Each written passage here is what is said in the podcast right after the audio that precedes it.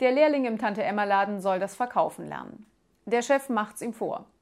Einer Kundin dreht er zum Gardinenweißer noch eine Flasche Fensterputzmittel an, damit die Fenster besser glänzen zu den weißen Gardinen. Jetzt ist der Lehrling dran. Eine Kundin kommt rein. Eine Packung Tampons bitte. Der Lehrling. Und äh, nehmen Sie doch noch eine Flasche Fensterputzmittel. Die Kundin verdutzt. Äh, warum das denn? Der Lehrling. Na, äh, wenn Sie jetzt schon keinen Sex haben können, dann können Sie doch wenigstens die Fenster putzen.